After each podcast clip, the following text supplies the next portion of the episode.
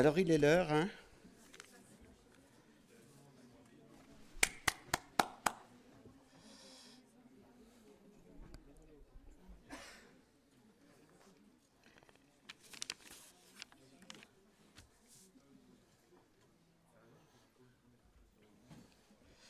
Au nom du Père et du Fils et du Saint-Esprit. Amen. Viens, Esprit de sainteté, viens, Esprit de lumière,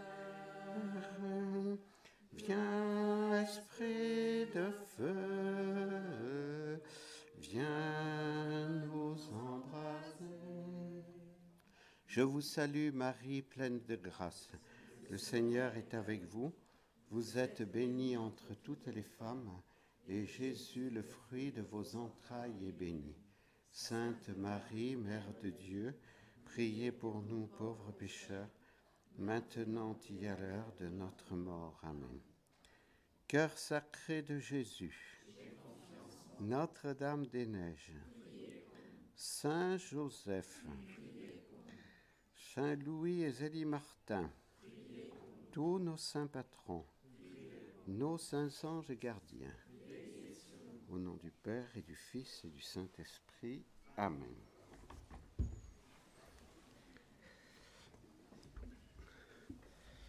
Alors j'espère que vous avez passé une bonne nuit. Vous avez vu que vous avez eu un grand spectacle hier soir. Hein? Voilà, alors donc ce matin, ça va être euh, sur euh, d'abord les témoins et martyrs du sang aujourd'hui. Sœur Chantal qui s'est occupée de l'aide à l'Église en détresse euh, pendant plusieurs années, donc dans notre foyer de Lyon, qui a collaboré avec le Père Werenfried, a qui a même beaucoup de, témoignages à nous donner. Et puis ensuite, frère Benoît nous parlera des témoins et martyrs du relativisme.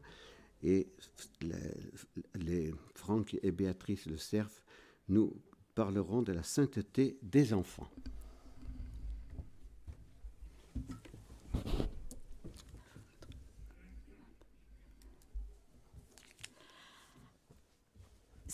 Selon un spécialiste des statistiques religieuses, le XXe siècle a compté deux fois plus de martyrs que pendant les 19 siècles précédents, qu'en sera-t-il du XXIe siècle? On peut se poser vraiment la question. Et aujourd'hui, selon l'aide à l'Église en détresse, 200 millions de chrétiens, 200 millions, ne peuvent vivre librement leur foi. Ils sont opprimés, persécutés. Et tous les jours, depuis ces 20 dernières années, le sang des martyrs coule dans de nombreuses parties du monde. Mais qu'entend-on par le mot martyr? Le catéchisme de l'Église catholique nous dit au numéro 2473 Le martyr est le suprême témoignage rendu à la vérité de la foi et de la doctrine chrétienne. Un témoignage qui va jusqu'à la mort. Le martyr rend témoignage du Christ, mort et ressuscité, auquel il est uni par la charité, supporte la mort par un acte de force. Le pape François, en parlant des 21 chrétiens coptes assassinés en février 2015 en Libye pour avoir refusé d'apostasier, dira Ils ont été assassinés pour le seul fait d'être chrétiens. Le sang de nos frères chrétiens est un témoignage qui hurle. Donner son sang, c'est témoigner du Christ. L'accent est donc mis sur le suprême témoignage, sur l'acceptation de la mort, pour la foi chrétienne ou pour l'exercice d'une autre vertu en rapport avec la foi. Alors dans ce petit temps qui nous est donné, nous voudrions évoquer quelques figures de ces témoins et martyrs du sang aujourd'hui, même si tous ne sont pas allés jusqu'à la mort sanglante nous verrons des constantes reviennent dans presque tous ces témoignages, comme celle de la fidélité, du courage, du pardon, de la prière. Asia Bibi, catholique pakistanaise, fut accusée de blasphème par ses voisins musulmans. Et elle a été condamnée à mort. Elle a été libérée en mai 2019 après neuf ans de prison et elle a pu partir au Canada. Au mois de septembre dernier, 2019, elle a lancé cet appel émouvant. Je vous en prie, demeurez fermement fidèle à votre foi, même si vous devez affronter l'épée, même si vous devez tout sacrifier.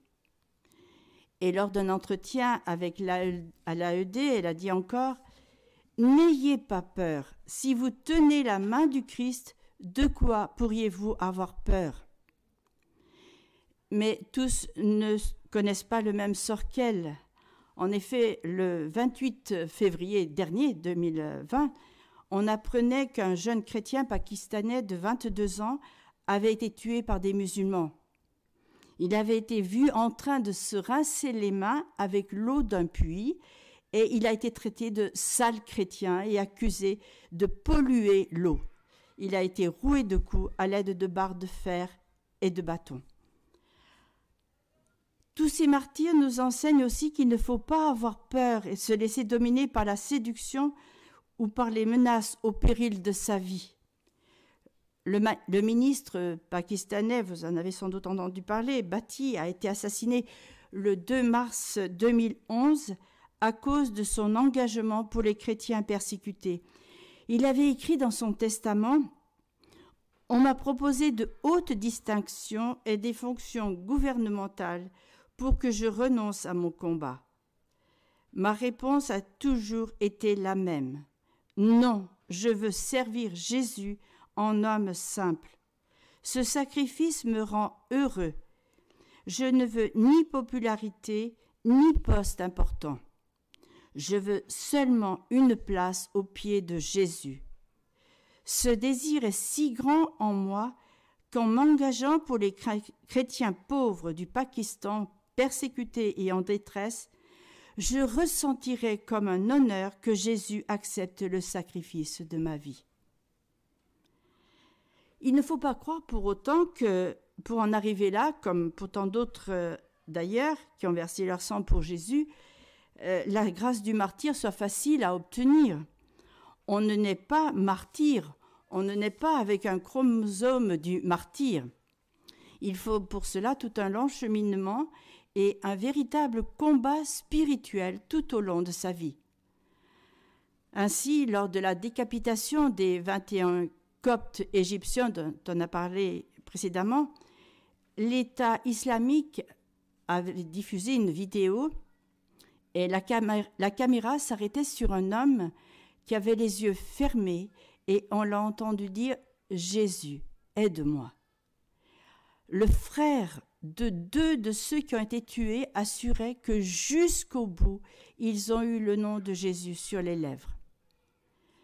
Oui, s'ils ont obtenu cette euh, grâce, c'est par leur foi un livre qu'on avait rapporté de Samalout. Samalout, c'est la, ville la plus proche de là où habitaient la plupart d'entre eux. Lors de notre pèlerinage d'Omini en Égypte en, en 2015, relate qu'ils étaient pour la plupart très engagés dans, dans l'église copte. Sur YouTube, on peut retrouver le témoignage de l'épouse de l'un d'eux. Si, si vous voulez aller le regarder, c'est vraiment magnifique. Elle montre quelle foi anime ce peuple. Elle dit Je suis la femme d'un martyr. En tant que chrétien, ce qui est arrivé nous a rendus fiers de notre religion. Ne plus voir mon mari sera difficile jusqu'à la fin de ma vie, mais je ne suis pas triste. Je remercie Dieu parce qu'il est mort comme un martyr. Elle continue en disant Le Seigneur a été crucifié, fouetté, torturé pour nous.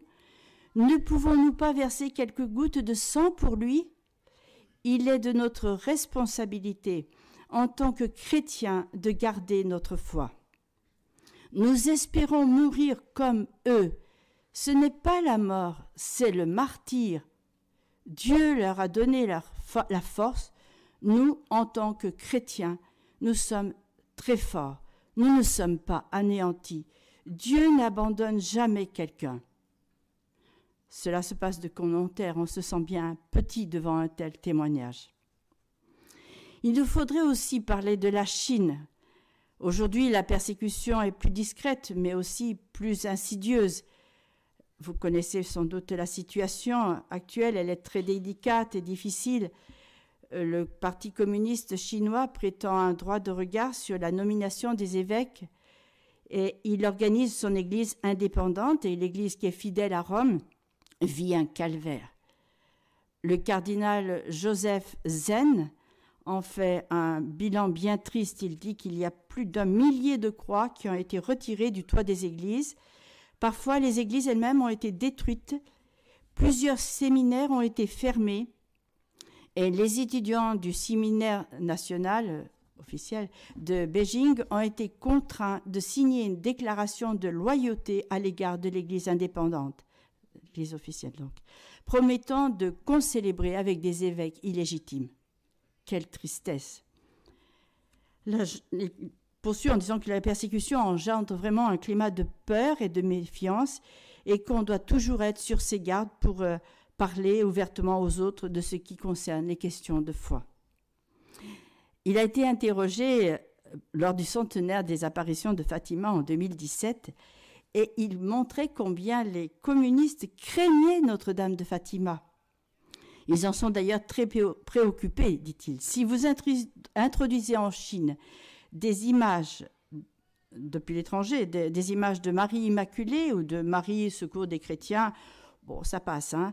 mais euh, vraiment les communistes ne trouvent rien à redire. Par contre, si vous introduisez des images de Notre-Dame de Fatima, c'est interdit. Selon eux, tous les événements autour de Fatima sont anticommunistes. Il ajoute en disant, ils l'ont d'ailleurs parfaitement compris. Quant aux chrétiens de Corée du Nord, ils vivent un calvaire silencieux et nous ne savons presque rien de leur sort tant l'opacité du régime est totale. Ils sont considérés comme de dangereux opposants au régime. Seule certitude, ils vivent un enfer tous les prêtres ou les missionnaires étrangers ayant été expulsés, ils sont donc sans sacrement, avec seulement quelques Bibles qui pourraient leur coûter la peine de mort s'ils étaient découverts. Pourtant, le témoignage de Nord-Coréens qui ont réussi à fuir prouve que la foi est toujours présente dans le cœur d'un groupe de fidèles de plus en plus réduit. Les quelques évadés des camps concentrationnaires décrivent des atrocités vraiment sans nom pour éradiquer la foi chrétienne. Outre le lavage de cerveau, on y viole les femmes, on, torture par des sévices dont l'ingénieuse cruauté nous semble humainement impossible. On obligerait même les enfants, pour les éduquer, entre guillemets, à lapider leurs camarades qui auraient désobéi aux normes antireligieuses. Et en 2000, neuf encore, on, avait appris qu'une chrétienne avait été exécutée publiquement. Cela prouve bien qu'il existe encore des chrétiens. Et la petite communauté qui est là résiste donc et essaye de transmettre sa foi aux nouvelles générations qui sont abreuvées de propagande marxiste dans les écoles depuis l'âge de trois ans. Il faudrait encore parler de tant d'autres parties du monde, le Sri Lanka ou en 2019, à Pâques, il y a eu 250 morts en Centrafrique, où il y a, des opérations qui sont euh, menées euh, euh, pour raviver la haine entre les chrétiens et les musulmans, afin de maintenir le pays dans le chaos. Au Mozambique, où les attaques djihadistes ont fait déjà plus de 500 morts depuis octobre 2017, des milliers de déplacés. Et bien qu'il y, a eu des accords de paix en février 2019, une religieuse des filles de Jésus a été égorgée en mai 2019. Le pape François en a fait mémoire disant qu'elle avait donné sa vie pour Jésus au service des pauvres. Parlons encore de l'Érythrée. L'Érythrée est appelée la Corée du Nord de l'Afrique. Elle se trouve au septième rang mondiale des pays où les chrétiens sont le plus persécutés. Les chrétiens ont été incarcérés dans des conditions catastrophiques et les autorités font pression pour qu'ils renient leur foi. Nous ne pouvons pas oublier encore la Syrie, mais nous en avons régulièrement des nouvelles par le courrier que Monseigneur Samir Nassar envoie à Père Bernard. On il évoque le problème de, l'émigration, la situation catastrophique au point de vue économique. Relevons aussi euh, qu'il y a eu un attentat, euh, un assassinat euh, d'un prêtre par l'État islamique en novembre 2019, alors qu'il allait contrôler les travaux d'une église. Autre point chaud, la Terre sainte. Les chrétiens palestiniens avec les attaques de colons israéliens, les intimidations, le manque de liberté de mouvement, les humiliations, la haine de certains groupes fanatiques qui font partir les chrétiens. À Taïbé, euh, le dernier village exclusivement chrétien de Terre Sainte, ils ne sont plus que 900, nous dit le curé de Taïbé. Ils sont, ils étaient, ils sont 15 000 à l'étranger. Et sa plus grande peur, dit-il, c'est que les lieux saints deviennent de simples musées archéologiques dans ce pays de Jésus. N'oublions pas aussi l'Amérique latine, il y aurait tellement de choses à dire.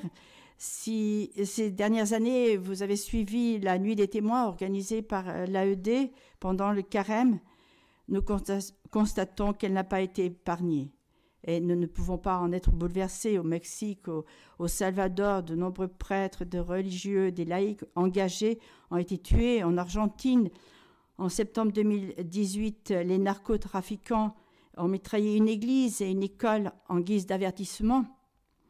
Le curé avait explicitement dénoncé la criminalité organisée comme responsable de l'extrême violence qui règne dans son quartier. Alors comme nous ne pouvons pas tout dire, qu'il nous manque du temps, eh bien si prenez le temps d'aller sur le site de l'AED, vous trouverez le long martyrologe de la Nuit des témoins qui n'a pas eu lieu cette année à cause du confinement, mais euh, ils font paraître euh, le martyrologe des années 2019-2020. Alors en conclusion, terminons en regardant la Vierge Marie. Elle n'a pas versé son sang, mais son cœur a été transpercé par un glaive de douleur et dans les litanies, nous l'invoquons bien comme reine des martyrs. Quant à sainte Thérèse de l'Enfant Jésus, elle demandait au Seigneur de devenir martyr de son amour. Et comme elle, Mère Marie-Augusta disait Le martyr du cœur n'est pas moins fécond que celui de l'effusion du sang. Ainsi, nous comprenons que le martyr va au-delà du sang versé, L'important n'est pas la forme extérieure du martyr, mais l'attitude intérieure. Et maintenant, nous allons laisser la place à un autre chapitre, euh, non moins difficile, celui des témoins et martyrs du relativisme.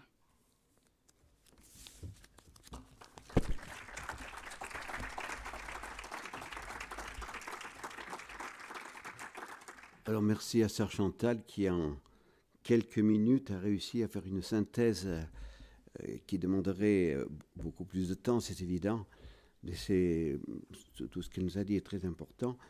Donc, euh, il y a deux jours, le président Erdogan hein, de la Turquie a déclaré que Sainte-Sophie serait une mosquée. Voilà. Et donc, malgré les, toutes, je dirais, les, ce qui a été dit au niveau international, il, il, il s'en moque. Donc, nous sommes sommes, euh, c'est nous qui décidons. Nous décidons que c'est une mosquée. Donc c'est, un acte euh, de guerre hein, pour bien faire comprendre que voilà. Euh, sachez ce que deviendront vos églises en France dans pas longtemps. On va commencer par Marseille et puis on verra ensuite. Hein. Donc le sang des martyrs, il n'est pas que derrière nous. encourageant.